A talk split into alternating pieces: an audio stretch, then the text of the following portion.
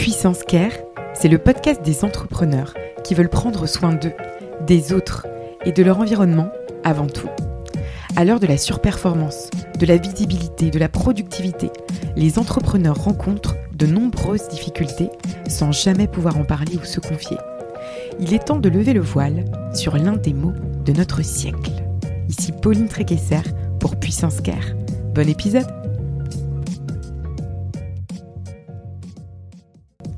Je remercie WeMind de soutenir la saison 2 de Puissance Care. WeMind, c'est la mutuelle des indépendants, avec une option pour maintenir ses revenus, mais c'est aussi une responsabilité civile professionnelle. Si vous êtes entrepreneur, solopreneur, freelance, prenez le temps de vous couvrir. WeMind, c'est une communauté, un service conçu pour les indépendants. Il y a même un comité d'entreprise inclus pour tous leurs membres, avec des bons plans pour toute la famille. Je suis membre de WeMind depuis 2018. J'ai bénéficié de leur accompagnement à plusieurs reprises et je vous les recommande vivement. Prenez soin de vous et rendez-vous sur www.wemind.io pour plus d'informations.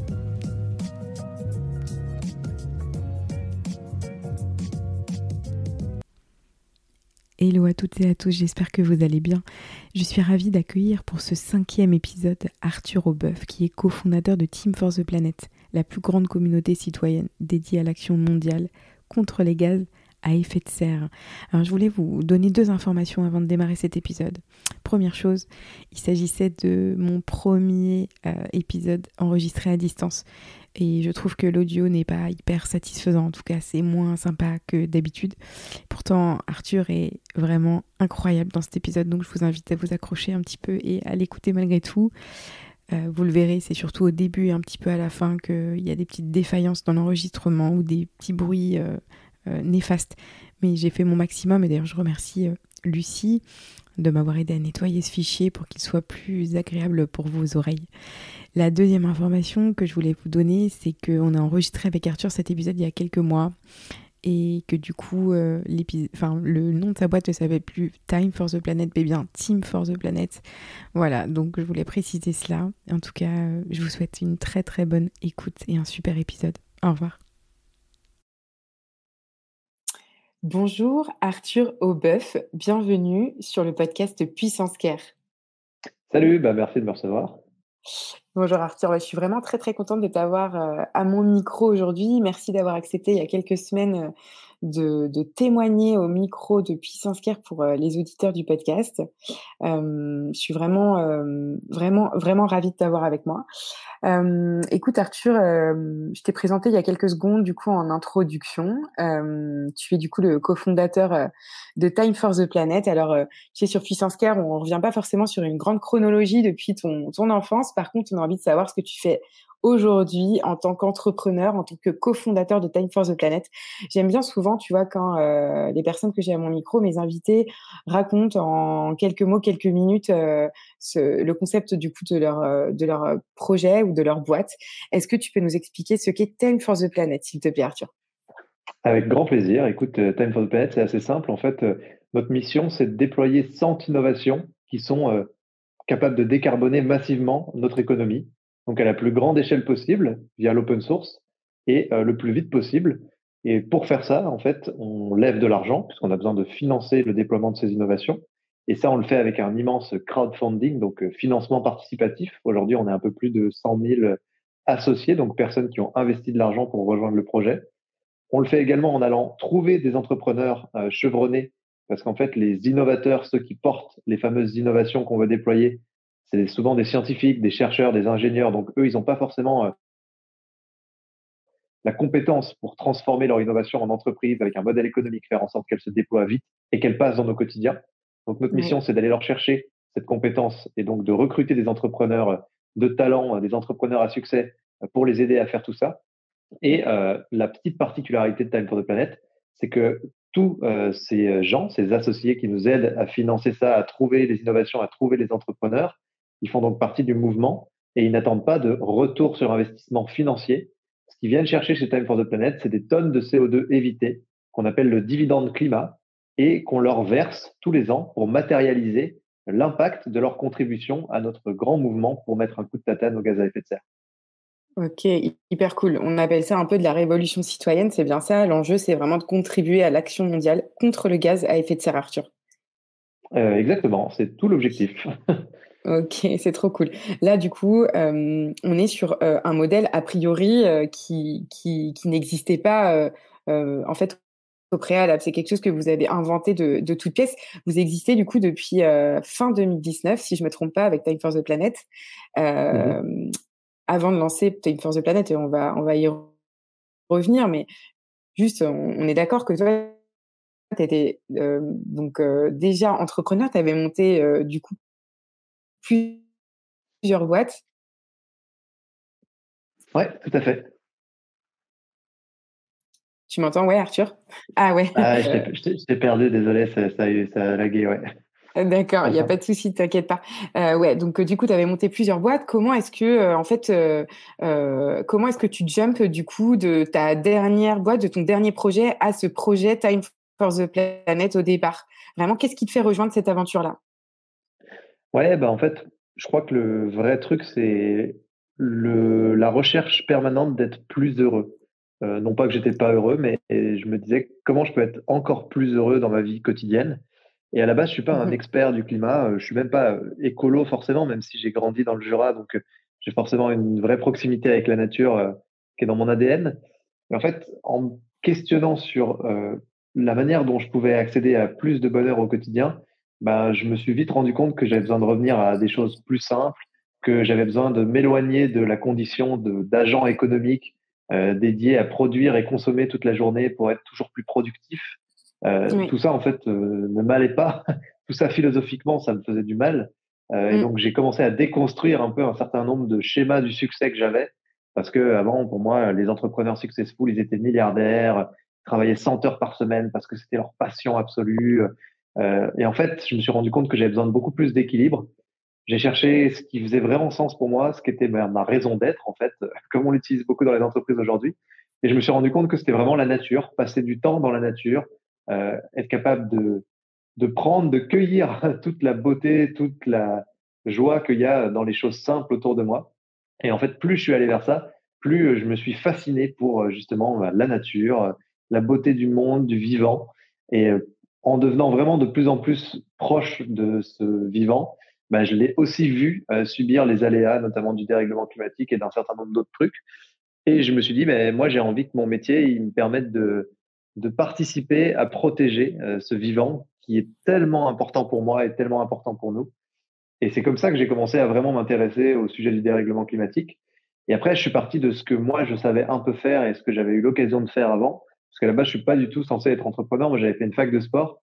Ça m'est vraiment euh, tombé dessus pendant mes vacances, euh, lors de mes études de fac de sport, puisque j'ai commencé à, à, avoir des trucs qui ont fonctionné sur Internet quand je les bidouillais, voilà, pour juste tester. Et je me suis dit, bah, en fait, l'entrepreneuriat, c'est formidable, ça permet de transformer le monde euh, et de transformer nos modes de vie à très grande échelle. Et en fait, c'est précisément le sujet de la transition. Si on veut réussir justement à garder une planète habitable et euh, des modes de vie soutenables, donc je l'ai vu comme un objet euh, vraiment qu'on peut actionner nous en tant que simples citoyens. Si on n'est pas milliardaire ou président de la République, on a quand même des leviers d'action très très puissants et l'entrepreneuriat en est un. Donc c'est euh, fort de cette conviction que j'ai rencontré euh, mes cofondateurs et qu'on a dit allez lançons un truc. Ok, c'est hyper cool. Donc du coup, cette rencontre, elle se fait dans quel, euh, enfin dans quel cadre, si c'est pas indiscret évidemment. Euh, comment, euh, enfin voilà, comment arrive cette idée de Time for the Planet? Parce que en fait, je me souviens très bien en 2019, je pense que mes réseaux sociaux ont commencé un peu, notamment mon LinkedIn, à, à, se, à être inondé de, de ce truc bizarre, Time for the Planet. Qu'est-ce que c'est? Tout le monde en parle. au tout départ, évidemment, j'imagine qu'il y a eu plusieurs mois de travail, semaines de travail, enfin que comment comment ça s'est formalisé, comment on est passé de l'idée de Time for the Planet à, son lancement, euh, qui est finalement en fait un lancement où vous misez, euh, bah, enfin vous misez tout sur euh, la communauté et en fait un effet boule de neige, sans mauvais jeu de mots parce que tu sais que je suis à la montagne aujourd'hui, cet effet boule de neige massif. On était sur un projet communautaire plus plus. Enfin, vous avez anticipé ça C'est quelque chose que vous aviez prévu Enfin, comment comment comment elle vient cette idée? Euh, bah, on prévoit jamais vraiment tout. Hein. Je t'avoue, dans l'entrepreneuriat, on teste des trucs et puis on, capitalise sur ce qui fonctionne.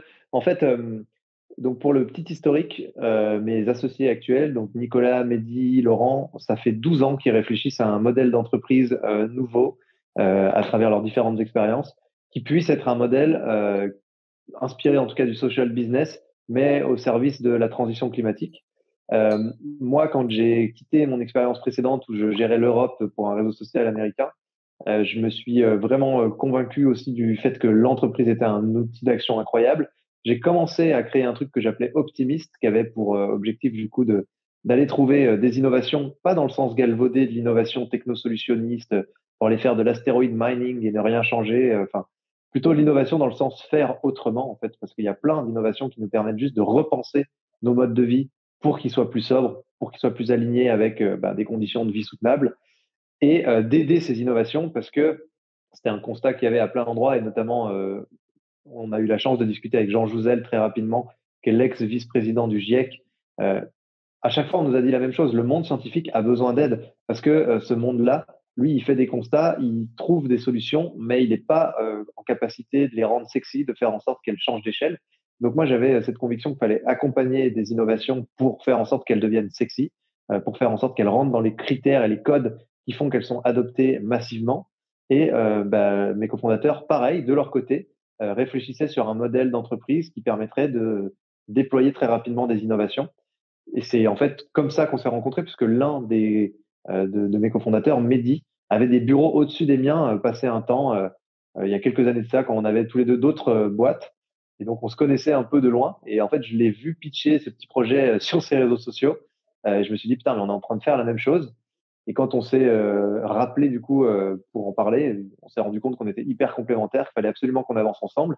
Et le premier truc qu'on a fait du coup, c'est qu'on a organisé une conférence. C'était le 5 décembre 2019. Je me rappelle très bien, c'était à Lyon. C'était les fêtes de la lumière, c'était les grèves. Il n'y avait rien qu'à aller pour organiser une conférence. Donc les mecs choisissent toujours les pires dates. Et en fait, euh, il s'avère qu'on s'est quand même bien motivé. On a utilisé un peu nos réseaux sociaux, justement, un peu nos connaissances en réseaux sociaux pour créer rapidement euh, un événement qui soit sympa et, euh, le remplir. Et euh, bah, c'était plein, on était 250 dans l'amphi. Et là, l'idée, c'était juste de pitcher le projet Time for the Planet, qui n'existait pas, hein, qui, n'était qu'une page Internet, et de dire si vous êtes chaud, si vous avez envie qu'on lance un truc comme ça, on va avoir besoin de votre force, montrez-nous que les citoyens peuvent y croire, euh, vous pouvez faire des promesses d'investissement, et si vous êtes au rendez-vous, on y va, on se lance. Et donc, il y a eu à peu près 30 000 euros de promesses d'investissement sur une soirée, ce qui était énorme hein, pour un truc il n'y avait rien du tout. Et donc, on s'est dit, OK, euh, let's go, on va, on va lancer ce truc-là. Donc, sur début 2020, on a travaillé un peu, on a mis en place notamment, euh, on a réfléchi à la structure, la façon dont on devait la construire, parce que, en fait, on est obligé de hacker un certain nombre de, de, de choses, et notamment euh, la loi pour certains trucs. Je te donne juste un exemple, mais aujourd'hui, dans la loi française, tu n'as pas le droit de dire qu'une entreprise ne distribuera pas de dividendes financiers. Et nous, on voulait imposer ça avec le modèle euh, de Time for the Planet. Et donc, notre seule chance, ça a été de trouver un, un avocat euh, qui avait encore un peu de cheveux avant de nous connaître et de lui dire, euh, faut vraiment qu'on contourne ça. Et lui, il nous a dit, il y a un truc que vous pouvez faire, vous pouvez conditionner la distribution de dividendes à la survenance d'un événement. Et donc, on a écrit dans nos statuts qu'on distribuera des dividendes financiers uniquement le jour où la température à la surface du globe redescendra à ce qu'elle était avant 1850, ce qui n'est pas possible avant 10 000 ans, d'après le GIEC. Du coup, on a, fait plein de petites, euh, tu vois, on a fait toute cette réflexion-là sur début 2020 et on a fait naître la boîte euh, mi-2020, quoi, un peu avant. Euh, et donc là, c'était vraiment Time for the Planet qui était lancé. Et moi, comme mon métier depuis dix ans, c'est de lancer des grosses communautés, de faire grandir des communautés, notamment en ligne et sur Internet, bah, j'ai refait ce que j'avais l'habitude de faire. Alors, c'est jamais la même façon de le faire. C'est les réseaux sociaux sont différents. J'avais jamais mis un, un, doigt de pied sur LinkedIn. Moi, je connaissais même pas LinkedIn. Je pensais que c'était pour partager son CV. Mais tu vois, on, s'est rendu compte que c'était un endroit où il y avait plein de trucs euh, à faire et que potentiellement ça pouvait prendre. Donc on y a mis un peu d'énergie et la suite, c'est qu'après, on a vraiment toujours, toujours travaillé à ce que les gens qui nous rejoignaient, qui participaient au mouvement, comprennent que leur rôle dépassait juste celui d'être euh, quelqu'un qui met un peu d'argent, mais que c'était vraiment des parties prenantes de l'aventure, qu'on comptait sur eux parce que nous, avec nos petits bras, on ne pouvait pas aller euh, très loin, on pouvait juste impulser, créer le cadre, mais après, on avait besoin de la force d'un maximum d'individus euh, si on voulait en tout cas faire un truc très gros, et euh, de leur donner les clés pour être de bons ambassadeurs, pour aller parler de Time for the Planet, pour être en capacité de nous aider à grandir. Et c'est vraiment ça qui a fait que la boule de neige a pris, c'est que chacun comprend que Time for the Planet ne peut exister que grâce au collectif et que grâce au fait que chacun fasse sa petite part le plus possible en fait. Ouais, je vois très très bien ce type de projet communautaire. c'est vrai que ça me parle beaucoup. J'avais envie de te demander, Arthur, je pense que Time for the Planet, c'est un peu le projet aussi, enfin le projet d'une vie. Euh, J'avais euh, bah, Jérémy Ballarin, que tu connais peut-être, qui est le cofondateur de Wanted, à mon micro euh, il y a quelques semaines de ça. Son épisode a été diffusé vendredi sur Puissance Care et, et je vais lui dire aussi un petit, enfin je vais dire un petit peu la même chose que je lui ai dit. Ça, ça me fait penser en fait à ce type de projet. C'est le projet entrepreneurial d'une vie en fait. Je sais pas ce que pour toi, si c'est le cas avec Time for the Planet, mais du coup ce projet, voilà, tu l'incarnes à fond. Avant de te lancer comme entrepreneur et cofondateur du coup de Time, euh, tu, décrirais euh, comment, enfin, quel entrepreneur tu étais en fait euh, avant Time for the Planet? Tu m'as parlé un peu de tes, plusieurs expériences, de, tes boîtes d'avant. Qu'est-ce que, enfin, comment tu vivais ton entrepreneuriat avant, avant ce projet-là? En fait, je pense que j'ai jamais trop réalisé que je suis entrepreneur. Enfin, tu vois, on me qualifie toujours comme ça, mais moi, j'ai jamais j'ai pas du tout le parcours normal de l'entrepreneur. Euh, j'ai pas fait une école HEC, machin. Ouais, toi, tu sors de Staps en plus. je sors de Staps. Euh, j'ai grandi dans un village de 200 habitants. Euh, j'ai, je suis tellement différent de la plupart des entrepreneurs que je vois, mais en fait, ça me va très bien. Et donc, je pense que c'est juste que je suis un mec qui est assez optimiste génétiquement. Enfin, je pense que je suis, je suis protégé. Je suis toujours, toujours optimiste. En fait, j'arrive pas à trop avoir le verre à moitié vide. Et j'ai la chance d'être très vite dans l'action. Donc dès qu'un truc m'intéresse ou qu'un truc me plaît, euh, je suis capable de tout de suite me mettre en action et de me dire bah, qu'est-ce que euh, qu'est-ce que ça donne si on essaye vraiment. Mais c'est mais tu vois, je me sens pas entrepreneur dans le sens euh, dans la façon dont on définit les entrepreneurs aujourd'hui. C'est juste que j'essaye des trucs et parfois ça fonctionne et j'ai la chance parfois de d'être 100% aligné comme c'est le cas avec Time for the Planet. Et en général, quand tu es 100% aligné et que tu es sur ton terrain constructible et pas au milieu d'un marécage, bah, tu arrives à construire un bâtiment assez sympa. Mais euh, je pense que j'ai une vie entrepreneuriale comme j'aurais plein d'autres vies et comme j'ai eu plein d'autres vies parce que j'ai eu été euh, youtubeur, musicien, bah, sportif de haut niveau avant. Euh, et en fait, j'aurais d'autres vies, tu vois, et je me le souhaite. Mais en tout cas, je suis d'accord, Time for Planet, c'est le genre de projet d'une vie, mais d'une vie entrepreneuriale. Donc, c'est une partie de ma vie. Je sais pas du tout si ça répond bien à ta question, c'est un peu border euh, comme réponse, mais bon. Non, non, t'inquiète, c'est, c'est, c'est hyper clair. Donc, euh, du coup, ça me fait un peu jumper sur euh, bah, le sujet de la place, en effet, que qu'on met en fait finalement dans, dans, nos activités, dans notre travail. Est-ce qu'aujourd'hui, Time for the Planet te rémunère, te rémunère pas? Enfin, est-ce que c'est ça qui te fait vivre ou pas? Et du coup, ça questionne aussi un petit peu euh, rapidement en fait euh, bah, la place voilà que qu'a le travail dans, dans, dans nos vies et tu as peut-être envie de me dire un petit mot là-dessus? Ouais, carrément. Eh ben, merci de poser cette question qui est essentielle et bien trop souvent oubliée. Mais enfin, c'est quand même le thème de ton podcast, donc heureusement qu'on en parle. mais en tout cas, euh, le, en fait, le premier truc, enfin, oui, maintenant Time for the Planet nous rémunère, c'est depuis depuis 2022, donc c'est assez récent. On a fait deux ans et demi de bénévolat parce qu'on peut pas lancer un projet comme Time et se rémunérer dès le premier jour alors que tu lèves 20 euh, 000 euros par mois avec les citoyens, tu vois, ça fait pas trop sens. Bravo à vous en tout cas. bah après, on, on le fait pas dans une logique de sacrifice. On avait vraiment envie que ce projet il existe et on est au contraire hyper flatté et heureux que les gens nous aient suivis et, et qu'ils aient permis à ce truc-là de se structurer et d'exister à un point où on peut rémunérer des gens parce que c'est vraiment le plus difficile pour faire naître une aventure. Donc là, on a eu de la chance que les gens nous fassent confiance et qu'ils soient là. Euh, et c'est plutôt dans ce sens-là qu'on aime bien le voir. Euh, donc aujourd'hui, euh, par contre, ça fait quand même beaucoup de bien de pouvoir euh, se rémunérer avec Time for the Planet parce qu'avant, il fallait gagner de l'argent en plus. Donc, euh, c'est un projet qui prend énormément de temps, énormément de charge mentale et il fallait faire euh, du consulting le soir et le week-end pour pouvoir gagner notre bah, vie. ouais, c'est ça que j'allais te dire. Du coup, comment, enfin, tu as jumpé en douceur sur, sur Time for the Planet. Tu as gardé des activités à côté rémunératrices. Comment, comment s'est passée cette transition justement? Alors, c'était pas en douceur parce que on, a toujours beaucoup trop travaillé sur Time for the Planet. Enfin, franchement, on a fait des très très grosses semaines. Euh, maintenant, on, on, questionne un peu ça. On essaye de ralentir justement sur plein d'autres choses pour se mettre un peu en cohérence avec la vision du monde qu'on défend aussi. Euh, mais on a travaillé énormément et donc il fallait vraiment faire des semaines de, de, de bourrin parce que c'était souvent le week-end en fait qu'on travaillait pour gagner notre vie euh, ou euh, tard le soir. Et après, le reste du temps, on faisait Time for the Planet, ce qui n'est pas du tout recommandé pour la santé. Je pense que c'était pas un bon combo, mais en même temps, est-ce qu'on aurait pu lancer Time autrement? Je sais pas. Euh, mais après, on a eu aussi la chance, on est plusieurs dans la boîte à avoir vendu des boîtes avant. Donc, on avait un peu d'argent de côté, mais on a quand même mis beaucoup d'argent euh, de notre poche dans Time for the Planet. Euh, mais ça nous a aussi, moi en tout cas, ça me sécurisait d'avoir un petit parachute, de me dire si jamais je veux m'arrêter trois mois parce que j'en peux juste plus, en tout cas m'arrêter de ce qui est en dehors de time, je peux le faire. Et c'est vrai que franchement, là c'est un soulagement de dingue. Ça fait genre six mois que je fais plus rien du tout à côté, je fais que time. J'ai mon salaire et tout, et, et franchement c'est un bonheur. Quoi. Enfin, ça nous redonne une liberté et de l'oxygène qu'on n'avait plus depuis trois ans. Donc c'est hyper précieux. Je pense que en revanche, je suis quand même très content qu'on ait pu avoir aussi euh, des opportunités de faire du consulting euh, en étant bien payé facilement. Parce que si on avait dû, euh, tu vois, si on n'avait pas un peu de background et qu'on n'était pas un peu référencé, pense que ça aurait été autrement plus dur s'il avait fallu, je sais pas, bosser, faire un petit job alimentaire à côté, quoi. Parce que là, ça en termes de temps, c'était juste difficilement tenable. Ouais, carrément. Alors, quand je regarde les chiffres, c'est vertigineux en fait. Euh, euh, à la fois le nombre de personnes que vous avez réussi à, à, fédérer autour de cette aventure et, euh, et les ambitions que, que vous vous êtes données. Hein. Si je dis pas de bêtises, Arthur, enfin moi j'ai retrouvé les derniers chiffres. En tout cas, c'était qu'en 2022, il y avait 72 000 actionnaires. Euh, donc euh, du coup qui ont donc investi plus de 12 millions d'euros et tu vas peut-être me dire que les chiffres ont augmenté là encore en 2023 Ouais, ouais, bah, carrément, euh, les chiffres ont bien augmenté puisqu'on est 110 000 maintenant euh, associés. Et on est, on approche des 20 millions d'euros levés avec les citoyens là. Ouais, donc c'est cool. On est, on est devenu le plus gros crowdfunding d'Europe là. Il y a eu un, euh, un, petit, il y a eu un petit, un petit jump entre 2022 et début 2023 alors. Incroyable. Ouais, il y a eu un bon jump, ouais. et le pari, du coup, c'est de lever un milliard d'euros donc pour créer des entreprises qui contribuent à éviter la catastrophe climatique. On en a parlé du coup en tout début de, du podcast. Ces chiffres, ils sont, ils sont vraiment vertigineux, ils sont hallucinants. Euh, le nombre de personnes que vous fédérez aussi est hallucinant.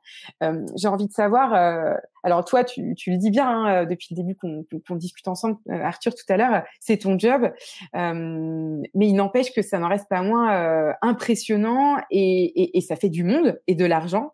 Euh, comment en fait est-ce que tu gères ça là au quotidien depuis 2019 Comment est-ce que vous gérez ça avec avec vos associés? Comment est-ce que vous avez géré aussi cette ascension là en fait finalement fulgurante avec ces chiffres qui n'ont fait qu'augmenter à la fois le nombre d'actionnaires, le nombre d'euros investis?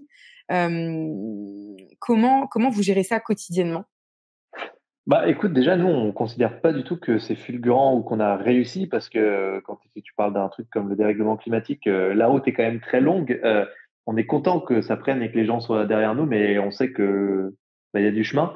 Le premier truc, c'est que on a vraiment une chance, c'est qu'on s'est organisé de manière euh, très différente de ce qu'on a eu l'habitude de faire avant. En fait, on est euh, six entrepreneurs, donc on a tous monté des boîtes avant individuellement, on a tous euh, eu des salariés, on, sait ce que c'est de monter une boîte et on a tous une compétence bien spécifique. Donc moi, par exemple, c'est de faire grandir des communautés, de faire connaître un projet, de faire en sorte qu'il touche le plus de monde possible, qu'on en parle, qu'il soit viral. mais chacun a sa skills, on va dire, chez Time. Et du coup, on a travaillé d'une manière très étonnante, en tout cas pour beaucoup, mais on s'est très peu parlé. On s'est chacun confié une verticale, une grande verticale du projet, et on a dit, OK, on exécute en confiance. Toi, tu es très fort là-dessus. Euh, toi, tu es très fort là-dessus. Bon, bah, on interfère très peu sur ces sujets-là. Euh, chacun exécute, et en fait, on, a pu bourriner énormément comme ça. Et c'était, je pense, la meilleure façon de faire démarrer le projet. Euh, maintenant, on va rentrer dans une phase de structuration différente parce qu'on commence à avoir quelques employés. Alors, pour l'instant, on est 10 mais là, on va faire quelques recrutements prochainement, on va être plutôt 15. Euh, et en fait, on voit bien que ça sera plus possible de fonctionner comme on a fonctionné parce que typiquement chez Time, on fait jamais de réunion. Ça n'existe pas, les réunions, quasiment pas. En tout cas, on, en a fait le moins possible. On dit, euh, voilà, lui, il est euh, hyper qualifié pour gérer ça. Il sait comment il faut faire. Donc moi, je lui fais confiance, même si je suis pas d'accord, même si je trouve que c'est pas forcément la bonne technique. Si lui, il a décidé que c'était ça, il y va et on, on exécute. Et, euh, et en réciproquement, puisque lui, de son côté, il me fait confiance pour ma partie. Et donc, on a vraiment été euh, en mode euh, énorme bourrin pour faire décoller le truc parce que c'est vrai que, bah, tu vois, là, on approche des 500 000 personnes qui nous suivent sur les réseaux sociaux. On avait zéro, on a zéro budget pub. En fait, on n'a jamais dépensé un euro dans la pub ou dans la communication. Il fallait tout euh, bootstrapper, comme on dit dans la startup nation. Il fallait tout faire à la main, à moindre coût. Donc, hmm. on a, on a, on a utilisé, on a fait des conglomérats de plein d'outils, no code. tu vois, on a tout bidouillé pour vraiment faire décoller la fusée. Et, euh, et, maintenant, le but, c'est euh, de la maintenir euh, correctement en orbite. Et donc là, on est dans une logique beaucoup plus de renforcement, de, de faire des choix aussi sur ce qui marche, ce qui marche pas, de structurer solidement pour accueillir des employés. Donc là, on change complètement de logique puisqu'on a fait notre preuve de concept. on a pu investir bah ouais, plusieurs millions d'euros dans, dans sept premiers projets qui commencent vraiment à avoir beaucoup d'impact. On a démontré que le truc fonctionne. L'objectif maintenant, c'est comment est-ce qu'on fait durer ça et comment est-ce qu'on le structure autrement. Et on va sortir un peu de cette phase de euh, d'hyper bourrinage qui a été euh, nécessaire pour lancer Time et qui, je pense, explique euh, qu'on a réussi à cranter et à avoir des chiffres importants. Quoi. Après, la deuxième chose quand même pour pour compléter, c'est que juste on est Time. Enfin, en fait, on on a mis nos vies. C'est c'est on, on fait pas ce job parce qu'on trouve ça cool et voilà. En fait, on, on a été Time pendant trois ans au point que c'était time tout en fait. Enfin, et du coup, je pense que c'est aussi ça, c'est qu'on enfin, on a été dans la passion, la vraie passion, de dire on donne tout à ce projet. Et genre, vous avez incarné ce projet au-delà de, de, tout, tout, tout ce que vous pouviez imaginer au départ. C'est en ça que je disais un peu que ouais, c'est le projet d'une vie en fait. C'est que c'est que ça, ça, ça, ça intervient sur tous les pans de ta vie, quoi. Tu l'incarnes euh, fois mille. Oui, c'est ça. Et surtout, bah, en fait, c'est le prolongement de l'état de conscience qu'on a euh, aujourd'hui. C'est chaque jour, on se lève en se disant qu'est-ce que je peux faire de plus utile que Time? Et tant qu'on n'a pas de réponse, on fait Time avec, euh, avec ferveur, quoi, en gros. Ouais, Mais bon, maintenant, et, c'est les prochains sujets aussi, il faut que pour que ça dure, euh, on soit capable de se configurer autrement pour les prochaines années, pour se préserver notamment, parce que tu te crames obligatoirement quand tu lances un projet comme ça. C'est très dur de lancer une boîte, quoi qu'on en dise. C'est particulièrement dur. Euh, et lancer une boîte sur un sujet hyper complexe comme le dérèglement climatique, c'est encore plus difficile, surtout quand tu es dans une logique de euh, participer à réinventer un peu des modèles, des imaginaires euh, du monde de l'entreprise, puisque du coup, tu rentres en plus dans aucune case, et donc tu peux pas être soutenu par les circuits traditionnels. Il faut que tu trouves des, encore une fois, des hacks, des raccourcis pour faire naître et émerger ton modèle, et tu peux pas compter sur le système classique. Donc, tu te coltines l'entrepreneuriat plus le fait d'être non conventionnel, donc pas compréhensible et pas aidable par les, les structures euh, classiques. Et en plus, tu es sur un gros, gros sujet euh, de société, qui est quand même un sujet complexe. Donc, on n'avait pas le choix que d'être à 100% ou pas du tout là. quoi. C'était un peu ça le truc. Ouais, je comprends totalement. Je, je, vois très très bien. Vous avez, vous avez fait un gros pas de côté et euh, et, et, en fait euh, tout votre enjeu c'est en fait euh, au-delà de, raconter votre modèle que personne ne connaît. Donc le projet, ça va être de le démocratiser aussi, de faire comprendre aux gens le pourquoi parce que c'est pas palpable en fait. C'est pas palpable et, et, ça en fait du coup c'est ça peut ça peut être compliqué pour certaines personnes, je pense en effet de se projeter euh, sur ce type de modèle. En fait, le, change, le changement fait peur et le, le fait de ne pas connaître euh, fait peur aussi souvent. Et c'est vrai que quand on a ce type de modèle où, bah, du coup, les gens ne, ne, connaissent pas, ça peut être en effet, euh, un peu flippant. Euh, en tout cas, je pense que le changement peut faire peur à beaucoup de gens. J'ai envie de, j'ai envie de jumper Arthur bah, sur un sujet dont je te parlais un peu plus tôt en off. Euh, tu as toute mon admiration euh, puisqu'il y a quelques mois de ça, euh, j'ai vu passer un post sur LinkedIn de, de, cette, personne, ce, cofondateur de Time for the Planet euh, que je suivais depuis un petit moment parce qu'il m'inspirait. Et, euh, en gros, je, te vois passer, je vois passer une photo de toi, de ton corps, plus précisément de tes jambes, si je me souviens bien. Et, euh, et tu racontes euh, haut et fort euh, que, bah, en effet, tu es dans une période un peu compliquée. tu vois, sur Puissance Car, Arthur, du coup, bah, on essaye de parler de sujets qui sont parfois un peu compliqués, en tout cas de sujets que souvent les entrepreneurs n'osent pas mettre en avant souvent, euh, bah, les entrepreneurs parlent beaucoup de leur levée de fonds, de leur réussite, euh, un peu plus rarement de leurs échecs et alors encore moins de leur santé physique et mentale. Euh, tu mmh. fais partie de ces rares personnes, surtout ces jeunes personnes, puisque tu es jeune, Arthur, tu nous donneras peut-être ton âge aussi pour démarrer la réponse peut-être, de ces rares jeunes personnes à, à, à, voilà, à parler de leur, leur, leur souci de santé. Est-ce que tu veux voilà, peut-être évoquer bah, le, la période difficile que tu as traversé, c'est un, burn-out pour ne pas euh, pour ne pas cacher le mot. Euh, est-ce que tu es à l'aise pour euh, parler de ça au micro de, Puissance Car je suis très à l'aise, en tout cas, pour raconter ça. Après, je suis pas un expert du sujet, je suis pas un praticien de santé, donc ce que je dirais ne sera que des témoignages de ce que j'ai vécu, et je pense que c'est assez différent mm. pour chacun et chacune, mais avec plaisir pour en parler. Et j'ai 29 ans, j'ai fêté mes 29 ans il y a deux mois, donc je suis un jeune 29 antennes J'allais dire jeune, jeune que ça, hein, 29 ans, t'es un peu limite là. Hein. je, suis encore, je suis encore dans la partie 20, donc ça va, je peux encore faire le malin. Mais oui. après, après, je vais me calmer. Qu'est-ce que la euh, jeunesse bah Qu'est-ce que la jeunesse Exactement. Mais en tout cas, ouais, pour te raconter un peu, bah, déjà, moi, je je, comprenais pas euh, qu'on puisse faire un burn-out. Je savais pas trop ce que ça voulait dire. J'avais un peu l'impression qu'il y avait un côté euh, on surjoue, on se victimise. Vraiment, hein, je, le dis en transparence. Euh, avant de vivre ça, j'étais là, je me disais bon, les gens ils veulent faire des arrêts maladie quoi. Enfin, en fait, c'était un peu mm. médisant dans ma façon de voir le burn-out parce que je comprenais pas en fait le principe même de la chose et j'avais pas du tout pris le recul nécessaire parce que quand tu es dans le monde entrepreneurial, euh, bah, c'est une espèce de méritocratie absolue. Euh, les mecs qui ont la classe, c'est les mecs qui bossent. Ils bossent beaucoup. Euh, ils sont euh, tout le temps là. Ils font des heures. tu vois, c'est avec des Elon Musk en tête de proue qui te disent moi, je dors par terre dans mon bureau. Je fais 100 heures par semaine. Et si tu fais pas ça, tu peux pas réussir ta boîte. Enfin, des conneries immondes, quoi. Et en fait, ben, j'étais quand même bercé par ce monde-là depuis presque 10 ans à monter des boîtes. Et je me rendais pas du tout compte euh, que en fait euh, j'étais en train de fatiguer, d'épuiser mon corps et mon esprit. Et euh, comme j'ai toujours un bon équilibre, parce que je fais quand même tout le temps du sport, j'arrive quand même à profiter de la nature euh, toutes les semaines, à prendre un peu de temps, et, voilà. Je je pense que j'ai fait beaucoup trop d'actions en même temps tout le temps. Typiquement, j'avais toujours mon téléphone, j'étais toujours en train de penser au taf, toujours en train d'écrire des trucs sur mon téléphone, même au milieu de la nature. Et donc j'étais en fait 100% en train de travailler tout le temps.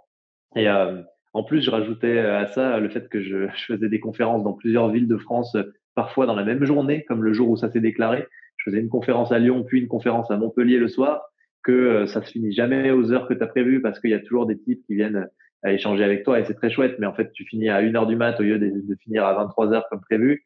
Euh, Bref, tout cet ensemble de choses a fait que plus des problèmes perso dans ma famille, notamment un AVC, voilà, enfin des choses un peu un peu pas drôles à droite à gauche, une séparation. Ça a fait que, en fait, euh, le, soir où je suis rentré de cette, euh, cette conférence, euh, j'étais vraiment pas bien. J'étais tellement pas bien que j'ai pris un Uber, chose que je ne fais jamais, pour aller jusqu'à la gare.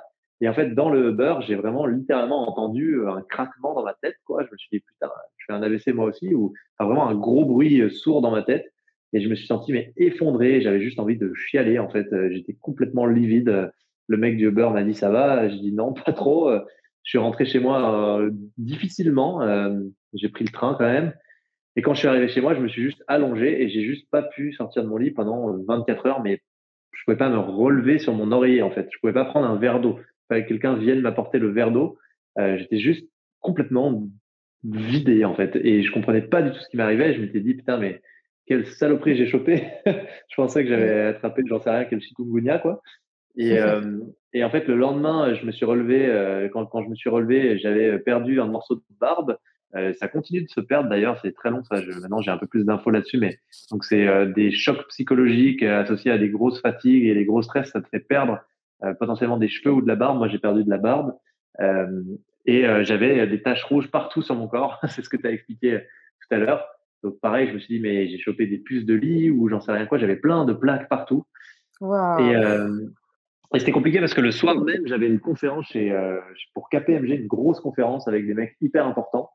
Et j'avais pas le choix, donc j'y suis allé. Je suis allé faire ma conférence dans un ah. état euh, d'épuisement à peu près proche du maximal. Euh, j'ai réussi à tenir bonne figure pendant la conférence parce que c'était un truc où voilà, faut faire bonne figure.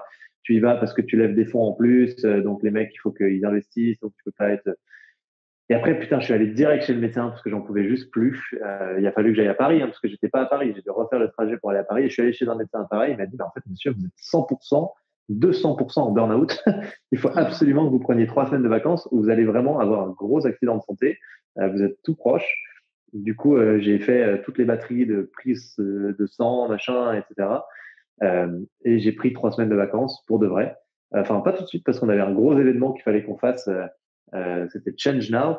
Euh, il me restait deux jours à tenir et du coup je l'ai fait mais en marge le plus possible. J'ai pas trop participé aux gros trucs qu'on avait prévus et tout. Hmm. Mais euh, après j'ai pris mes trois semaines de vacances et là j'ai compris l'étendue de la fatigue que j'avais et que j'avais accumulée et j'ai compris à quel point en fait juste mon esprit était encore pas mal mais mon corps était juste fatigué quoi. J'avais beau faire du sport, avoir un corps qui était bien, enfin tu vois j'étais en forme physiquement quand tu me regardais euh, sur la plage, tout va bien quoi. Mais en fait, juste j'avais accumulé des, des, niveaux de tension, des niveaux de fatigue que j'avais juste pas vu en fait, parce que c'était devenu tellement normal. Le rythme que j'avais était tellement euh, classique, standard en fait dans le monde dans lequel j'étais, qu'il euh, il y avait rien qui m'alertait.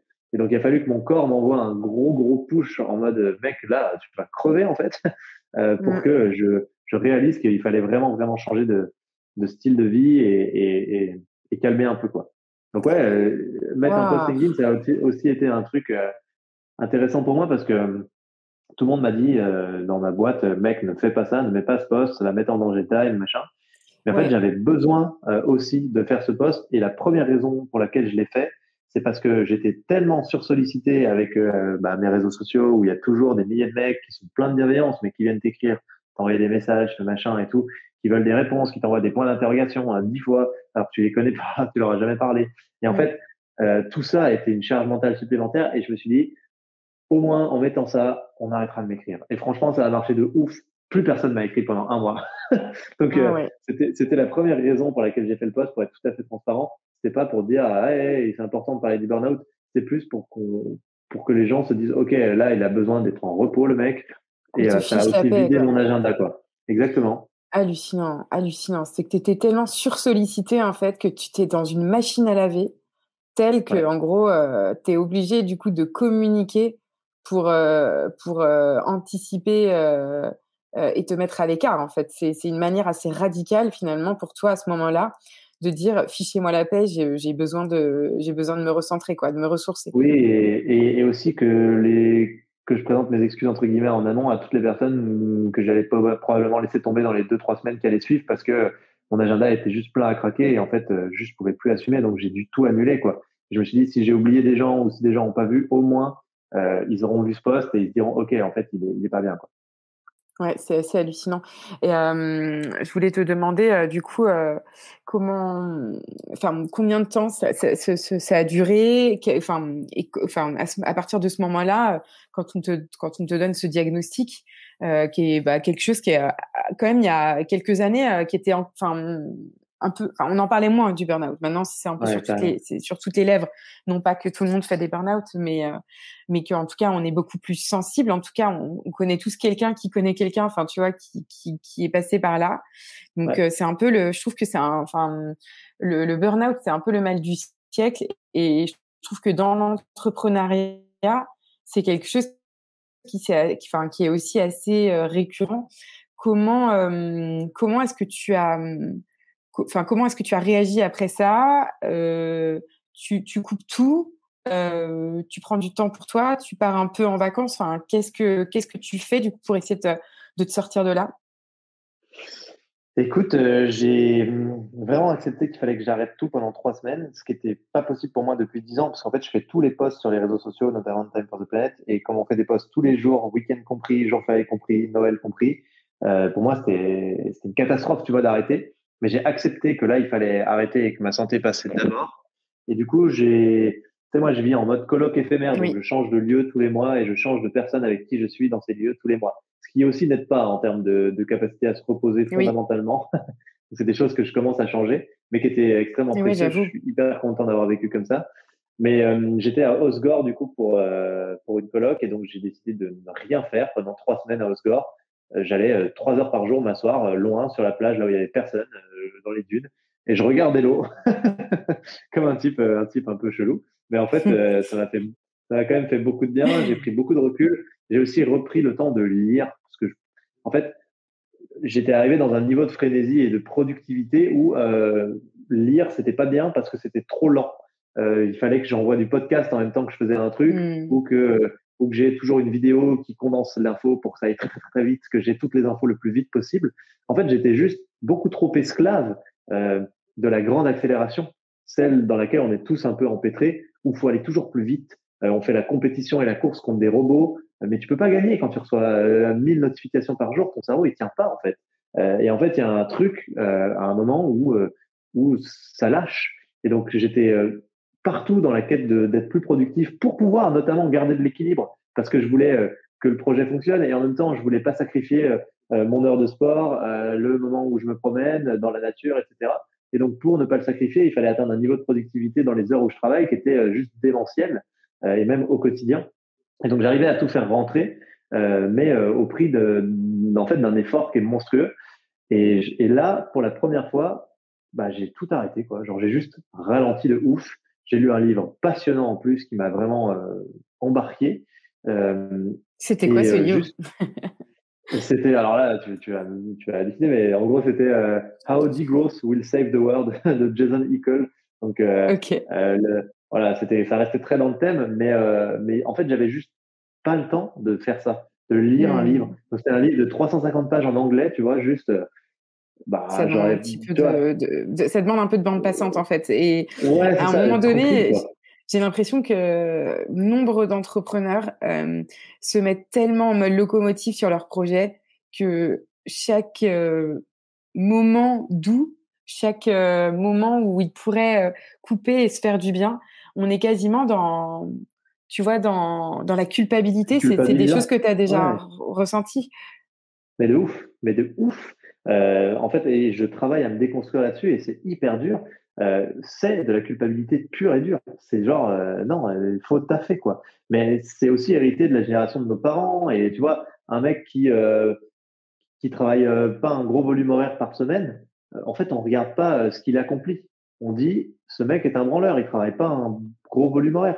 tu vois, et c'est complètement con. Les plus grands artistes, les peintres, les mecs qui ont fait des trucs fous, qui sont aujourd'hui reconnus internationalement, très souvent, ils avaient un volume horaire très très faible parce qu'en fait, ils se nourrissaient de la vie à côté pour être capables de produire quelque chose de très puissant euh, sur des faibles, euh, des faibles temps de travail.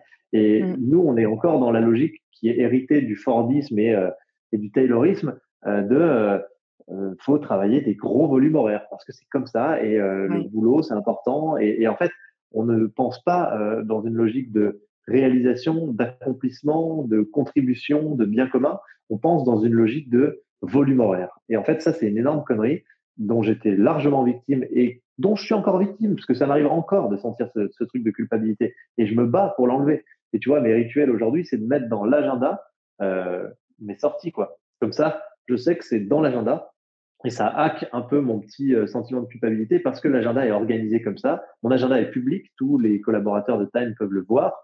Euh, et en fait, euh, bah ouais, il y a euh, sorti ce qu'ils font à midi, quoi. et en fait, euh, ça, ça, ça m'a pas mal aidé de, de, faire ça. Mais pour être tout à fait transparent, je suis pas encore sorti du burn-out euh, parce que parce que time c'est hyper dur, parce que euh, je suis, je pense un peu hyperactif. J'adore faire plein, plein, plein de choses, donc je me restreins énormément. Mais les deux, trois grands trucs que j'ai mis en place à partir de ce jour-là, c'est un que je me suis mis à dire non à 90% des choses parce que j'étais tout le temps sollicité pour faire des conférences, tout le temps sollicité pour aller faire des trucs, des podcasts. je, dire, je fais beaucoup moins de podcasts maintenant, non mais c'est vrai. Euh, mais du coup, ça me touche d'autant plus que tu sois au micro de Puissance Avec plaisir, parce que je trouve que le sujet est vraiment important. Euh, et du coup, je me suis euh, mis à dire non partout. Et là encore, petite voix qui me dit, mec, ça va ralentir ton projet, ça va euh, les gens entendront moins parler de vous, du coup, euh, la cause, elle va être, euh, ça va ralentir. Et en fait, je me suis dit, mec, fous-toi la paix. Genre, tu fais de ton mieux. Peu importe s'il y a moins de gens qui vous connaissent, peu importe si tu es moins capable de représenter Time, si tu es moins présent, si tu fais moins le buzz. Et le buzz est très utile pour une cause comme Time. Mais il y a un moment où il faut aussi que je puisse faire ma part dans les meilleures dispositions possibles. Et donc, j'ai commencé à refuser énormément. Et là, j'ai eu des trucs complètement fous. Enfin, moi, je m'attendais pas à ça. J'ai des gens, ça m'est arrivé plusieurs fois je leur disais, je suis désolé, je dois préserver ma santé et, en fait, je viens de faire un burn-out, je suis vraiment fatigué, je peux pas accepter la conférence. Les mecs insistaient quand même avec cet argumentaire. Ils disaient, non, non, mais euh, vraiment, on veut que tu viennes, c'est trop important, on fait une fleur pour nous, s'il te plaît, euh, machin, on prendra tel truc en charge. Je disais, non, non, je vous assure, je serai fatigué. Allez, machin. Et en fait, euh, le monde autour de l'entrepreneuriat n'est pas bienveillant non plus. il faut quand même se dire que c'est de la bienveillance parce que les gens ont envie que tu viennes, mais en fait, c'est aussi une vision de l'entrepreneur produit euh, et ça et ça tue quoi. Donc du coup, enfin bref, j'ai commencé par faire ça, par dire non. Beaucoup ouais, c'est que si tu ne viens pas, euh, l'événement est, est, gâché quoi. Genre, euh... Ouais, et puis il y a un truc de culpabilité aussi autour du fait que si tu réponds pas à tes messages LinkedIn, bah, tu peux être pris pour un connard parce que ça va très vite. Les gens ils disent ouais, ce mec-là, il est un peu hautain, il répond pas, paf, il suffit de 10 mecs qui font un post sur les réseaux sociaux et le pouvoir de nuisance de, de 10 types qui t'aiment pas versus 100 000 qui t'aiment bien malheureusement, il est supérieur, quoi. c'est assez incroyable, mais c'est vrai. Et du coup, le problème, c'est que euh, toi, mm. tu, tu, flippes, enfin, tu flippes, tu te dis, putain, je peux pas laisser partir des types qui vont pas aimer euh, parce que c'est trop dangereux pour Time. Et en fait, il faut que je fasse attention à ce que le projet en pâtisse pas. Donc, tu as envie de répondre à tous tes mails, tous tes messages, et en fait, tu en as beaucoup trop. Et donc, j'ai quand même accepté ça. J'ai mis un message sur LinkedIn. J'ai dit, je ne réponds plus à aucun message, désolé. Euh, et voilà, c'est un message automatique. Les gens, maintenant, ils s'en accommodent. Et, et probablement, j'ai loupé plein d'opportunités. J'en sais rien. Peut-être des trucs pour aller faire des films. Ou... Mais en fait, tant pis. Parce que j'ai choisi de me préserver. Et en tout cas, tant que ma barbe n'a pas bien repoussé, parce qu'elle a toujours pas repoussé, je considère qu'il faut encore améliorer. Et, c'est peut-être le meilleur cadeau qu'on m'ait fait. C'est que j'ai un signe visible direct euh, du fait que je suis pas encore bien réparé. Euh, et puis après, ben, j'ai mis en place un mm. certain nombre d'autres trucs. Par exemple, j'ai coupé toutes les notifications. J'ai plus aucune notification. Je regarde mon tel quand j'ai envie de le regarder. Donc euh, c'est pas, euh, je suis plus euh, omnibilé par le tel. C'est quand j'ai envie de le regarder, je me dis bon, je vais voir un peu WhatsApp. Alors la mauvaise chose de la truc, c'est que tu ouvres WhatsApp et tu as 50 messages. Mais par contre, la bonne, c'est que tu es en disposition de les traiter et que euh, avant, tu t'es pas fait déranger toutes les deux secondes. Et puis euh, j'essaye de, repenser aussi ma façon de travailler euh, d'être beaucoup plus catégorique. Genre, je finis à 18, je finis à 18. Genre, je sais pas, je vais pas rester jusqu'à 20 heures parce que j'ai pas fini mon truc comme avant, voire à 22 heures et, plus. Euh, non, je, finis à 18. Et en fait, euh, je pense que le démarrage de l'aventure, c'était nécessaire qu'on se mette au rupteur. Je pense que maintenant, euh, ça serait mettre en danger time que de continuer à être au rupteur. Donc, il faut qu'on apprenne à être beaucoup plus posé, euh, beaucoup plus calme, beaucoup plus dans la vision, la stratégie et aussi euh, le fait de renforcer ce qu'on a mis, les bases, pour que ça fonctionne sur la durée. Donc c'est tout le travail actuel et on y passe pas mal de temps. Puis après, il faut aussi se dire que l'entrepreneuriat, c'est un million d'aléas. Il y a des mecs qui t'attaquent dans le procès pour des conneries. On se fait attaquer pour notre nom. il y a, tu vois, il y a toujours des trucs qui vont pas. Et donc, il faut que tu sois dans une disponibilité mentale et un niveau d'énergie qui n'est pas à 101%. Parce que sinon, les nouveaux aléas, ils, te tuent, en fait faut que tu sois à 60% pour que tu aies 40% de marge pour absorber les aléas. Quoi. Oui, ouais, je comprends très très bien. Et d'une manière générale, euh, comment a été accueillie cette annonce-là par, euh, enfin cette annonce de ton burn-out par euh, justement bah, tes, enfin tes associés, ton équipe à ce moment-là et vos investisseurs, enfin vos investisseurs, j'entends bah, le monde entier du coup parce que ça fait quand même pas mal de, de milliers de personnes comment, enfin, comment, enfin, tu dirais que globalement, malgré ces quelques personnes qui ont insisté pour que tu participes à des confs ou des trucs comme ça, est-ce que les gens ont été réceptifs? C'est-à-dire que, euh, est-ce qu'aujourd'hui, ton message pour les entrepreneurs qui sont sur le fil, euh, qui sont, euh, bah, enfin voilà, à deux doigts de passer du côté obscur entre guillemets, euh, est-ce que c'est de, enfin, tu leur dirais, bah non, en fait, les gars n'en parlaient pas parce qu'en effet, ça a eu un effet plutôt néfaste, ou est-ce que tu dirais, parlez-en, mais d'une manière, enfin, d'une manière différente qu'en en, en, en, parlant sur LinkedIn. Hein. Euh, toi, ça a été euh, la manière la plus euh, intelligente, je pense, d'en parler, de diffuser à grande échelle euh, parce que ton projet était aussi à grande échelle. Tu n'allais pas faire un email euh, à chaque personne euh, ou à chaque partie prenante pour l'informer que tu étais malade. C'était pas l'idée, je pense. sinon, tu, bah, tu serais peut-être encore plus malade aujourd'hui. voilà, globalement, est-ce comment ça a été accueilli et enfin voilà, qu'est-ce que, enfin, c'est quoi ton ressenti par rapport à ça? Ouais, il y a eu deux choses. Il y a eu beaucoup, beaucoup, beaucoup, beaucoup de bienveillance de la part des humains, des associés de Time. Euh, les gens ont été vraiment. Euh, j'ai ressenti vraiment l'envie des gens de, de prendre des nouvelles, de savoir si j'allais bien. Donc, ça a eu un peu un effet négatif aussi à posteriori, parce que j'ai reçu beaucoup, beaucoup, beaucoup de gens. Et quand tu as des gens bienveillants qui te disent comment ça va, bah, tu te sens un peu obligé de répondre. Mais bon, j'ai managé avec ça. Et euh, mais il y a aussi eu pas mal de négatifs dans le sens où bah il y a des investisseurs qui se sont dit ah ils sont fragiles chez Time for the Planet c'est dangereux parce que ouais cette culture elle existe en fait donc, euh, est-ce qu'on va vraiment mettre des millions là-bas? Pas sûr. Euh, certains de mes associés m'ont dit, mec, en fait, aujourd'hui, on passe pour des fragiles vis-à-vis de certains grands investisseurs. Du coup, bah, ça empêche Time for the Planet de se développer. Et en fait, il faudra qu'on fasse attention à l'avenir, à pas trop parler de, de ce genre de problème. Donc, tu vois, c'est quand même grave parce qu'il y a encore vraiment ces sujets-là. Euh, et pour de vrai, dans le monde dans lequel on vit, il y a des gens qui se disent, OK, en fait, ils sont fragiles, ces mecs. Donc, est-ce qu'on peut vraiment investir sur eux? Moi, je pense qu'au contraire, c'est courageux d'être capable de dire, donc là, je m'adresse aux entrepreneurs qui sont pas loin, euh, pour préserver ma boîte, je dois me préserver moi. Euh, et, aujourd'hui, je le fais pas suffisamment bien. Euh, je me mets en danger ou je suis en danger et donc je vais manager à faire en sorte d'être dans des bonnes dispositions pour que la boîte aille bien. Euh, moi, je vois ça, je trouve que c'est plutôt un signe, euh, un bon signe. C'est un signe de, je demande quelque chose de sain de quelqu'un qui est dans la transparence et de quelqu'un qui va faire ce qu'il faut pour que la boîte puisse durer. Mais le monde dans lequel on vit aujourd'hui ne reçoit pas encore tout à fait le message de la même manière, donc il faut être un peu prudent avec les différents interlocuteurs. Et je pense dans la façon dont on le communique, en effet, selon là où on est, il faut être capable de, de le faire euh, justement. Moi, j'ai toujours été dans l'impulsivité. Euh, je me suis toujours dit, de toute façon, euh, euh si euh, tu vois, si on n'y arrive pas avec Time, c'est pas grave. Si on nous rejette pour telle ou telle raison, mais que nous, on, on, on l'a fait avec nos, nos, tripes et nos convictions, c'est pas grave. Si ça marche pas, c'est pas grave. Et donc là, je me suis dit, bah mec, euh, tu as un truc important qui t'arrive, il faut, il faut le dire, c'est tout, voilà. Euh, et, on, et advienne que pourra, quoi.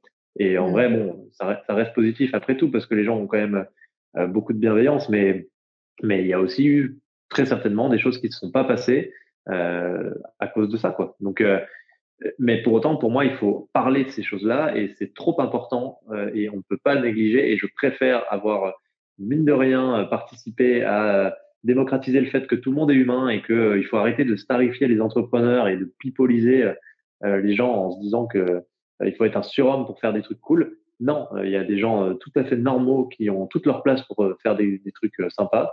Et il faut que chacun en ait conscience. Donc pour moi, c'était un message tellement important, ça aussi, que je trouve que l'avoir passé, ça vaut aussi beaucoup de points, presque, presque plus que ce que ça nous aura fait perdre, mine de rien, avec des acteurs qui, au fond, partagent peut-être pas nos valeurs. Donc peut-être que c'est mieux qu'ils soient pas là. Ouais, je suis assez d'accord. Bah, tout à fait d'accord avec ta vision, tu le sais. Euh, je pense qu'on fait partie du coup des précurseurs, des personnes qui osent dire euh, bah, qu'elles sont passées par des périodes difficiles de leur vie, qu'elles ont osé euh, parler de leur maladie en effet en public. Et ça, euh, je pense que c'est c'est euh, c'est clairement bah, un mouvement aussi qui est en marche au final. parce que parce que comme tu dis, il faut un peu humaniser tout ça et il faut arrêter de de faire croire qu'on est tous et toutes des surhommes euh, entrepreneur ou pas entrepreneur d'ailleurs, mais je pense que la catégorie entrepreneur est pas mal touchée en ce moment. Et finalement, euh, à chaque moment de la vie d'un entrepreneur, euh, bah voilà, tu peux euh, avoir des soucis de surmenage, de charge mentale, et encore plus comme tu disais quand tu fais un un projet à grande échelle, c'est-à-dire qui touche beaucoup beaucoup de gens, des millions, euh, comme avec euh, Time for the Planet pour vous, et deux, euh, quand on est sur un sujet qui touche, bah voilà, à la à l'urgence climatique, qui est un sujet qui demande de s'engager énormément. J'aimerais bien qu'on bascule rapidement sur ce sujet-là, justement, bah, Arthur, sur le sujet, bah voilà, du du sens. Euh, j'ai le sentiment du coup que voilà, tu as pris une direction euh, après tes premières années d'entrepreneuriat, euh, où comme tu disais, ton boulot c'était bah, du coup de de fédérer, de faire grandir des communautés, notamment en ligne. Euh, ce que j'essaye de comprendre, enfin, j'ai l'impression qu'il y a aussi un mouvement et que notre, enfin, la jeunesse euh, euh, qui arrive là dans le milieu du travail voit les choses complètement différemment. Est-ce que tu, est-ce que tu sens ce que je sens, c'est-à-dire une volonté aujourd'hui de choisir un job qui a de l'impact, ou est-ce que peut-être on fait partie peut-être d'une catégories de personnes qui ont euh, peut-être euh, aussi de la chance dans la vie et qui peuvent se permettre justement de de dire, euh, de faire la fine bouche et de dire, moi, je veux un travail qui a du sens tous les jours quand je me lève le matin, je veux, je veux être utile. Enfin, quelle est quelle est ta vision par rapport à ça, à ce côté quête de sens de l'entrepreneur? Est-ce qu'aujourd'hui, tu penses qu'en 2023, un entrepreneur qui lance pas un projet qui est qui est autour de l'impact ou autour de, de, de, de, l'urgence climatique ou, ou de l'écologie, euh, il est has-been ou est-ce qu'il va l'être sous peu? Alors, euh, en tant qu'Arthur, je pense bien sûr que c'est plus possible du tout en fait de faire des projets euh, à l'ancienne sans prendre en compte les limites physiques et les limites planétaires. en fait, je crois que pour celles et ceux qui ont la chance de pouvoir avoir euh, les enseignements qui apportent la prise de recul sur euh, notre modèle de société, euh, c'est évident que ça fait pas sens d'aller travailler dans les métiers du monde d'avant. C'est évident qu'ils ont envie de faire autre chose, tout simplement parce que, en fait, on le sait, on travaille à peu près 100 000 heures dans une vie. C'est beaucoup quand même, 100 000 heures. Pour le coup, ça fait 11 années en cumulé sans dormir, sans pause. Et euh, en fait, on se dit, mais pourquoi je consacre ces 100 000 heures? À quoi ça sert en fait? Parce que c'est quand même la question de base, c'est je me lève tous les matins, je mets un robot qui me réveille, putain, alors que le sommeil c'est le truc le plus important. tu vois, on en est là quand même dans le culte de la productivité aussi. Mmh. Euh, je vais faire un truc, je mets ma vie à disposition d'un truc et je le fais pas non pas parce qu'il faut euh, gagner de l'argent. Ça oui, c'est le truc, bien entendu, auquel on est touché. Mais d'abord, normalement, je le fais parce que j'ai envie de participer à un projet de société. J'ai envie que ma vie soit utile pour que, avec les autres humains de cette planète, on participe à façonner un futur qu'on trouve désirable, un projet qu'on trouve cool. Et en fait, aujourd'hui, beaucoup de gens, quand ils se posent cette question, consciemment ou inconsciemment, mais ils voient pas la réponse. Ils se disent, mais en fait, quel est le projet là? Je travaille pour quoi? C'est quoi la finalité de ces 100 000 heures? Et souvent, la finalité de ces 100 000 heures, c'est euh, faire plus de thunes, transformer un euro en 2 euros, sans rien derrière, juste transformer un euro en 2 euros.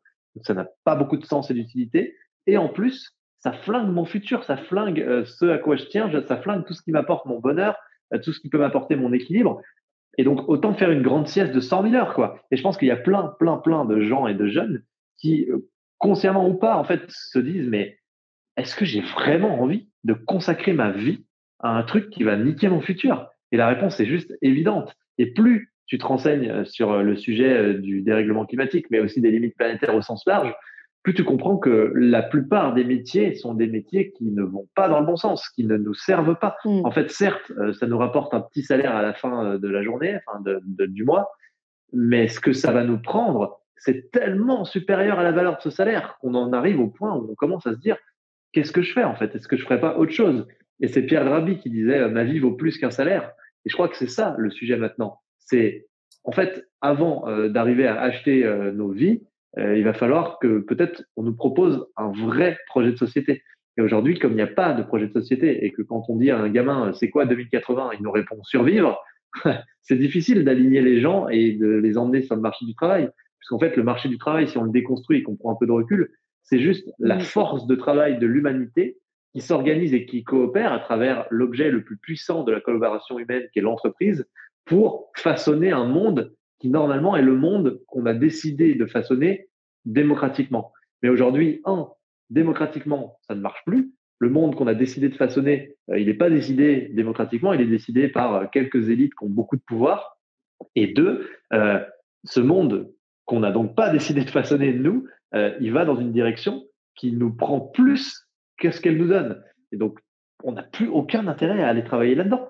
Et donc là, le but, c'est de faire naître une nouvelle offre, un nouveau monde du travail qui permette d'orienter la force de travail de toutes celles et ceux qui souhaitent aller vers un autre projet de société euh, correctement. Quoi. Et un projet de société qu'on est en train d'essayer de définir à plusieurs euh, centaines, milliers d'acteurs partout dans le monde pour essayer d'aller vers quelque chose de mieux, de plus désirable, que ce soit en termes de santé, de santé mentale, de bonheur, de sens. Euh, enfin bon, tous ces indicateurs qui, se pètent la gueule en fait hein, en réalité. Oui, exactement. Et euh, d'ailleurs, ça me fait penser à ça. Je t'ai même pas euh, demandé justement les, boîtes dans lesquelles vous avez investi. Là, il y en a sept, c'est ça, hein, si je te dis pas de bêtises. C'est bien sept structures que vous avez financées aujourd'hui. Euh, voilà, c'est des boîtes qui font, qui font quel type de, de, choses? Enfin, Tu peux nous en dire un petit mot ou pas?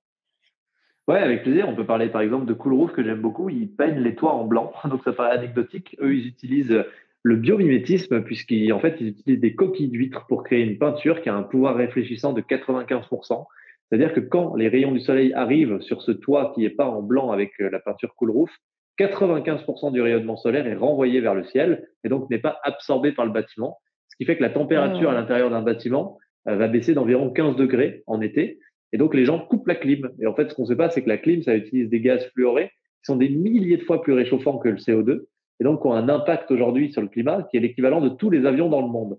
Et donc là, en peignant des toits en blanc, ce qui est quand même pas euh, un truc euh, dingue aussi hein, quand, tu, quand tu penses, mais avec une bonne peinture assez révolutionnaire, euh, tu peux avoir un impact énormissime sur les gaz à effet de serre.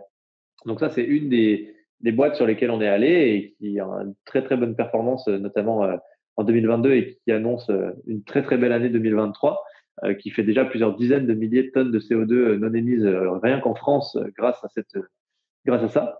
Impressionnant. Bon, après, on a investi. Ouais, c'est très chouette. On a investi sur des boîtes qui sont un peu plus sur une phase de développement. Je pense par exemple à Beyond aussi, Beyond aussi qui est porté par Yves Parlier, le, navigateur du Vendée Globe, euh, qui avait gagné le Vendée Globe. Euh, lui, il utilise euh, des voiles de kite géantes qui sont propulsées par air comprimé pour monter en très haute altitude et qui sont accrochées à des navires. Elles sont pilotées par une intelligence artificielle et c'est des voiles de plusieurs centaines de mètres carrés, demain plusieurs milliers de mètres carrés, qui viennent réduire la consommation de carburant d'une vingtaine de pourcents, même sur des navires gros porteurs. Donc aujourd'hui, il y a un bateau démonstrateur qui sillonne l'océan. L'objectif, c'est de, donc on a des voiles de 200 mètres carrés. L'objectif, c'est d'aller sur des voiles de 3000 mètres carrés, sur des portes conteneurs. et donc, on finance notamment le, déploiement, le passage à l'échelle de cette innovation, en espérant que ça puisse fonctionner et se déployer très très vite à l'avenir. Euh, et donc tous ces entrepreneurs là que, enfin tous ces entrepreneurs là que vous soutenez, euh, donc ce sont des entrepreneurs qui ont mis euh, l'impact et l'urgence climatique au cœur de leur modèle. Donc pour le coup, c'est vraiment des gens qui se lèvent le matin et qui savent pourquoi ils se lèvent et pourquoi ils se sont lancés en tant qu'entrepreneurs. Ouais, alors c'est important de préciser que c'est pas des entrepreneurs, c'est tout le modèle de Time, c'est que c'est des innovateurs à la base. Tu vois, euh, Yves Parlier, euh, c'est pas un entrepreneur, quoi, c'est un navigateur et donc lui, il connaît le vent mieux que personne, il connaît les, les innovations qu'il faut mettre en place pour utiliser le vent euh, mieux qu'on l'a jamais utilisé. Mais justement, on lui a trouvé Marc, qui est un entrepreneur de renom, qui connaît très bien le monde de, la marine marchande et qui est donc venu l'aider à déployer son innovation. Et ça change tout en fait. Quand l'entrepreneur arrive, en fait, on crée des binômes nous. Et donc, quand l'entrepreneur arrive, intéressant. Il, change tout, quoi. Ouais. Ok, du coup, je j'avais pas cette, cette donnée-là. Hyper intéressant et très cool. Arthur, tu conseillerais quoi là aux, aux, entrepreneurs qui nous écoutent pour prendre soin d'eux? Enfin, Comment est-ce que toi, d'une manière générale, tu prends soin de toi? Comment est-ce que tu prends soin des gens qui t'entourent et comment tu prends soin de ton environnement? C'est un peu ma grosse question, un peu de clôture, on va dire, de, de, de, de l'épisode, même si on, on va rester ensemble encore quelques minutes. Euh, comment tu prends soin de toi, des gens qui t'entourent et de ton environnement? Large bah, déjà, ouais, ouais, non, mais carrément, euh, déjà en identifiant ce qui est important pour moi et ce qui me fait du bien, et notamment euh, le sport, la nature, les moments de calme. Et donc, pour avoir tout ça, et eh ben, je sais qu'il faut que je manage mon agenda pour me forcer à avoir ces moments-là. donc, c'est le premier truc que je fais, c'est que j'identifie ce qui est important pour moi je me suis donné un objectif de rythme à atteindre, de rythme de vie, où je sais que j'ai 1h30 par jour de promenade dehors dans la nature, que ce soit en ski de fond, à pied, en trail, peu importe, mais en fait, je dois faire cette 1h30. Euh, je dois euh, aussi euh, arriver à un stade où je réduis les écrans, notamment les week-ends, parce que c'est trop, en fait. Je pense que c'est un truc qui nous défonce tous. on passe beaucoup trop d'écrans, d'heures sur les écrans, et moi le premier. et en fait, je me suis donné des objectifs et j'essaie de les atteindre, d'avancer petit à petit vers ces objectifs-là j'ai un certain nombre de trucs comme ça que j'ai définis. Et, euh, et surtout, je les incorpore à ma logique de travail. C'est pas des trucs qu'on fait à l'extérieur de son travail, euh, tout ça. C'est des trucs qu'on doit faire à l'intérieur. Parce qu'en fait, ce qu'on comprend pas et ce qui est difficile, c'est que on a le travail qui est sanctuarisé. On n'a pas le droit de rajouter quoi que ce soit dans le travail. Et on vient en dehors du monde du travail euh, trouver des petites cases pour rajouter des trucs bien-être. Allez, vas-y, glisse-toi là, comme ça, au moins j'ai un peu plus de bien-être. En fait, la réalité, c'est que non, il faut, dans notre monde du travail, incorporer la partie bien-être et donc ça doit venir bouleverser la façon dont on travaille. Et c'est ça le vrai sujet. Moi, il y avait une analogie qui m'avait parlé. C'était euh, un psychologue qui disait, en fait, euh, un mec qui mange n'importe comment toute l'année et qui est carrément en surpoids, c'est pas faire un jeûne d'une semaine qui va euh, le remettre sur pied. en fait, il faut qu'il apprenne à manger équilibré toute l'année. Et eh ben, c'est pareil pour le, le, le, travail si tu travailles comme un porc toute l'année, que tu fais attention à rien, que tu te mets en danger et que tu prends une semaine de vacances où tu coupes tout, ça ne marchera pas. En fait, ce qui va marcher, c'est que tu apprennes à avoir une hygiène dans ton travail et un équilibre dans ta façon de travailler qui te permettent de tenir sur la durée. Et donc, il faut accepter de faire moins, de réduire son volume horaire. Nous, on, réfléchit beaucoup, notamment à la semaine de quatre jours, là, euh, de faire en sorte que euh, on soit suffisamment efficace euh, parce qu'on est bien dans notre tête, on est lucide et c'est ça qui fait qu'on arrivera à réaliser des belles choses. Et moi, c'est un truc que, que je reconsidère à chaque fois et que je revalide à chaque fois. Et pourtant, putain, mais je l'oublie tellement facilement quand je suis dans l'action. C'est qu'en fait, les meilleurs trucs qu'on produit, les meilleures choses qui se passent et ce qui fait le plus avancer Time, c'est pas euh, quand on taffe comme des énormes bois, c'est au contraire quand on prend soin de nous et qu'on travaille moins et qu'on est moins à, à bourriner parce qu'on a des meilleures capacités d'exécution, on a des meilleures idées et en fait, les choses, ça va mieux, quoi c'est dingue, mais on l'oublie tout le temps. Et moi, j'ai, suis obligé de m'en rappeler tous les trois mois, quoi. C'est un truc de fou. Ouais, ouais, parce qu'on est tous euh, à chaque fois un peu sur le fil et, sur, euh, sur le qui-vive. Euh, c'est ouais, cette charge mentale, cette connexion à outrance, en effet, fait que, ben, en fait, on est tous, on est tous sur le fil et qu'il faut toujours avoir des petites piqûres de rappel quand, on est un peu au bord du coup, faut aller souvent. J'aime bien cette phrase assez simple, ça, ça résume pas mal nos, nos échanges. Ouais, carrément écoute, Arthur, je pense qu'on a fait un super bon gros tour. Est-ce que tu veux dire un petit mot de la fin, euh, euh, peut-être euh, aux auditeurs de Puissance Care, un petit mot pour bah, qui prennent plus soin d'eux peut-être au quotidien, ou alors est-ce que tu penses à une ou deux personnes que je pourrais convier ici sur le podcast Puissance Care pour qu'ils eux aussi se confient et parlent un petit peu de leur, sujet? Ouais, je pense que le premier truc c'est la nature. la nature est une clé qu'on oublie tout le temps et pourtant. Euh, les psychologues, quand il y a des gens qui viennent les voir et qui sont en dépression, ils leur disent sport, nature. C'est le premier truc. Parce que la nature, c'est surpuissant pour aller mieux, pour prendre du recul, pour se calmer, pour détendre son cerveau. Et aujourd'hui, très peu de gens euh, l'utilisent et en profitent. C'est complètement fou, mais pourtant, c'est hyper important. Euh, et après, ben, juste des gens que tu pourrais inviter. Euh, je pense à deux personnes. Je pense à mon ex-copine qui a monté une chocolaterie justement après un burn-out dans la finance. Je trouve que ça correspond bien. Euh, ouais, et, et, ça marche très bien. C'est une chocolaterie en ligne et ça cartonne. C'est un peu version startup. Mais euh, ce qu'elle fait est super chouette. Ça s'appelle, euh, bah, elle s'appelle Clara Pichon. Donc, je t'invite à la contacter si tu le souhaites. Euh, voilà. Avec plaisir. Et, et tu peux aussi inviter un de mes potes qui s'appelle Enguerrand, qui s'appelle Therapeutic Boy, son nom d'artiste aujourd'hui, qui a été très très jeune propulsé dans le monde, on va dire, de la gloire et du succès, puisque avec son projet à 11 ans, euh, il s'est retrouvé à faire des gros, des gros, gros festivals euh, électro et puis euh, il a fait Coachella à 16 ans ou à 15 ans, je sais plus. Enfin bref, ça a été assez fou. Ça. Il passait au petit journal tout le temps. Enfin bref, voilà, au grand journal à l'époque. Et, et pareil, il a fait un énorme travail pour revenir à une vie plus chill, euh, prendre le temps, ralentir. Et je trouve qu'il est très pertinent là-dessus, donc pour être cool. Génial. Et eh ben, j'hésiterai pas à, les contacter tous les deux.